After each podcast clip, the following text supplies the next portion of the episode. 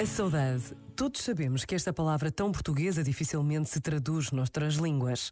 E é bem verdade, porque ao dizermos a palavra saudade, devagar, permitindo que o coração e a memória se unam, somos invadidos por tantas emoções.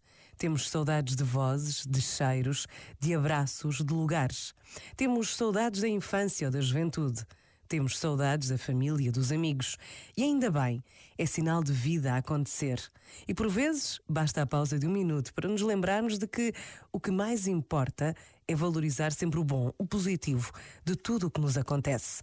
E Deus está sempre conosco. Este momento está disponível em podcast no site e na app.